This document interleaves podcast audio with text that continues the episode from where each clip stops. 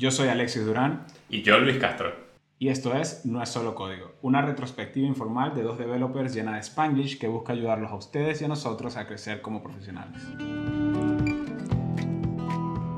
Hola a todos, en el episodio de hoy vamos a estar hablando un poco sobre eh, inversiones para self-learning. Gastar dinero, gastar dinero, gasta el dinero. gasta, gastar dinero en aprendizajes. Eh, supongo que sí, algo, algo más o menos por el estilo, ¿no? Y es que, aunque suene muy obvio, eh, pareciera que muchos de nosotros tendemos a, a posponer un poco o a dudar más de una vez cuando, cuando comprar un curso, pero de repente no lo piensas mucho cuando, cuando compras algo que, que lo sientes más tangible, no sé. Sí, o sea, te compras una pizza sin remordimiento, pero no te compras el curso. Exacto, exacto, exacto. De repente gastarte un par de euros o unos euros en una comida, de repente no lo piensas tanto como comprarte un libro de repente o algo, o algo por el estilo, ¿no? Sí, es, es curioso. Es, es, bastante raro y, y, supongo que la conversación hoy este, sería también un poco como de encontrar el por qué, ¿no? O sea, de, de por qué sucede esto.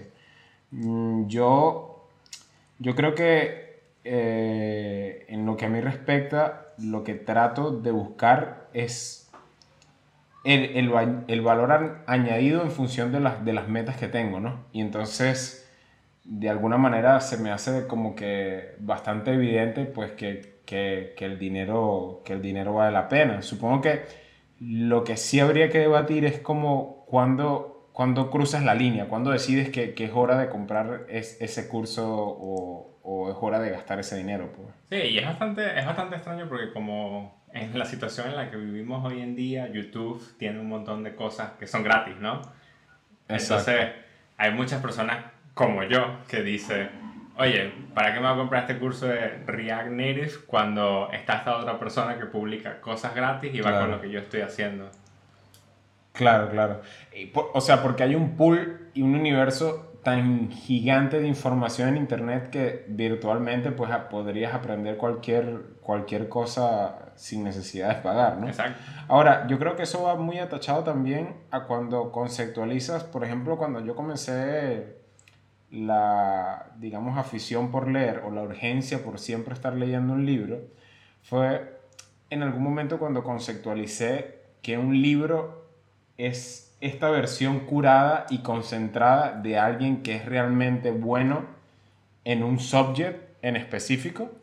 Si bien obviamente no todos los libros son los podemos medir con la misma barra, obviamente hay libros mejores que otros, pero en general cuando tú agarras un top o un bestseller, vas a tener alguien que, que, que puso información curada para ti en, y comprimida en, en, ese libro, ¿no? Entonces cuando entiendes como que el poder de eso, en, en, vez de estar divagando en internet o buscando una cosa y otra y analizando las cosas de, de, con, con, con, más información que a veces no es necesariamente eh, conveniente, pues empiezas a pensar en los libros de manera distinta. Jamás lo había pensado de esa manera, si te soy sincero. Es como, o sea, lo que insinúas es que los libros son una condensación de la información que ya está ahí afuera y lo que realmente estás pagando es ahorrarte el tiempo de buscarla. Exactamente, exactamente. Y, y es súper poderoso porque de hecho, por ejemplo, cuando tú compras un libro y, y, cuando te vas a un libro, por ejemplo, a mí me gustan mucho los libros de autoayuda y de desarrollo personal y temas de soft skills.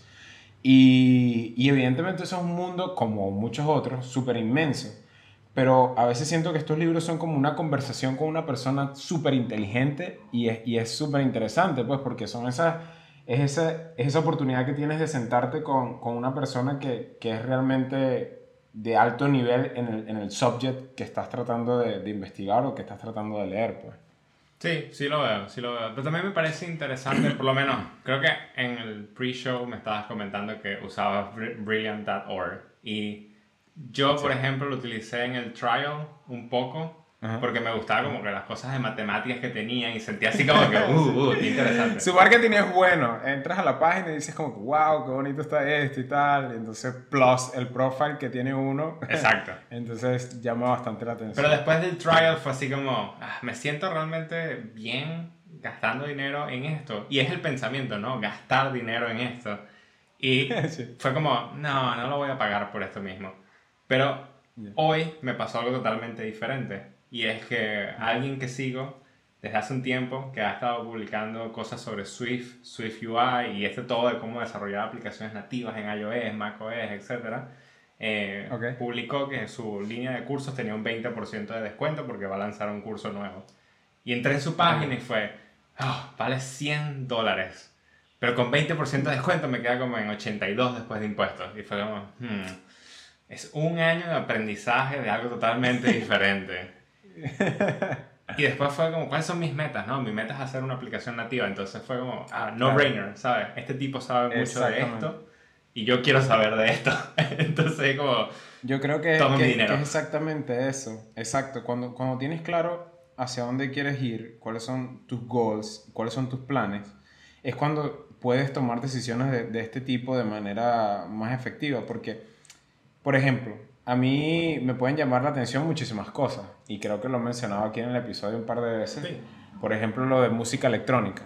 Pero de ahí a yo gastar un curso en música electrónica, ¿sabes? Estaría un poquito complicado porque primero que mm, es simplemente algo que me llama la atención. No sé hasta qué punto realmente lo vaya a disfrutar, tengo que experimentarlo más. Segundo, que es algo que, que bueno, que al final de repente no, no hace impacto en la manera en que me gano la vida. Y, bueno, quizás es como un hobby o algo más. Entonces, como que le va quitando cierto peso. Pero cuando hablamos sobre crecer como profesional, crecer a nivel personal, que son cosas que impactan tus relaciones este, en, en todo ámbito, yo creo que deberíamos como que poner, ponerlo un poco más en la balanza y entender la cantidad de tiempo que te ahorras, ¿sabes? Y, y, y la manera en que, en que creces como tal, pues. O sea, yo siento que desde que que comencé a tener este hábito de, de, leer, hay muchas cosas en mí que han cambiado. Y, y, pues la transición ha sido muchísimo más rápido a que tratar de hacerlo sin la ayuda de los libros. Ahora, te pregunto algo, porque creo que puedo relacionar algo tuyo de los libros con algo de lo que se vive en lo que son los cursos online. Y es, tienes gente enorme como Brilliant.org, eh, tienes ahora estos anuncios de Masterclass por todos lados. Masterclass lo tengo también. Siento que no pasa dos días que veo YouTube y no me sale un ad de Masterclass, básicamente. Eh, y hay, ¿Tienes Masterclass? No tengo Masterclass, no lo tengo. Está muy bueno. Pero hay infinidad de como casas grandes que hacen cursos y tienen un buen, pero súper buen mercadeo. Y luego tienes esta gente que es como más pequeña, por ejemplo, esta persona a la que yo le compré el curso, que son dos personas, es un diseñador y él que programa, y tienen como su propia suite de cursos. Y luego tiene gente como Kenzie Dodds, que es, ¿sabes? A gloria para toda persona que hace JavaScript. Amén.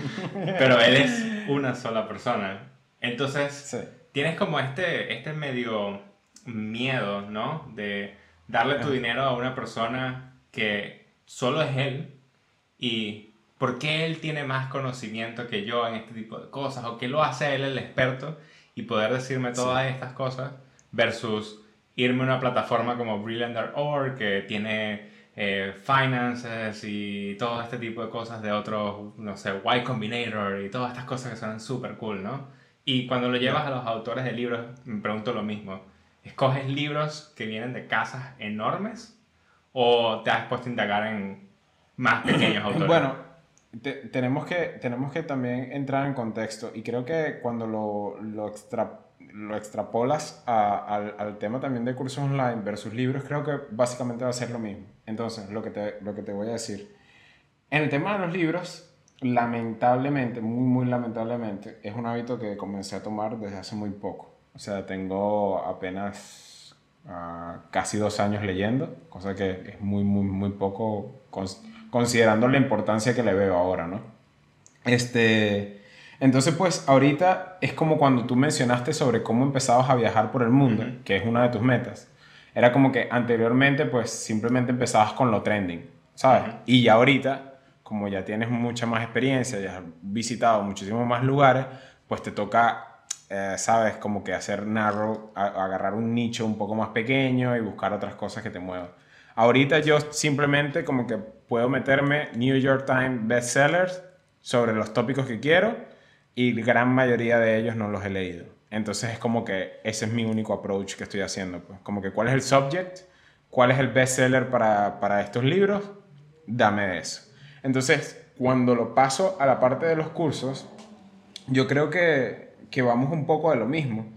En el sentido de que, por ejemplo, eh, y, es lo que me viene ahorita a la cabeza, cuando hablas de Cancy Dots, Cancy Dots tiene cursos, tiene workshops, pero que de alguna manera requieren un, una inversión un poco importante, ¿sabes? son, son, son cosas que cuando te das cuenta de cuál es la inversión con su material versus algo que pudieras conseguir de repente en Plural Site, eh, ¿sabes? Tipo suscripción por un año o algo así, te das cuenta que quizás mm, no, no sopesa, ¿no? Es como que un año de aprendizaje o el tema de que han sido que igual sus materiales siempre se están eh, optimizando y todo, o sea, Claro, pero estamos claros que encanta el material.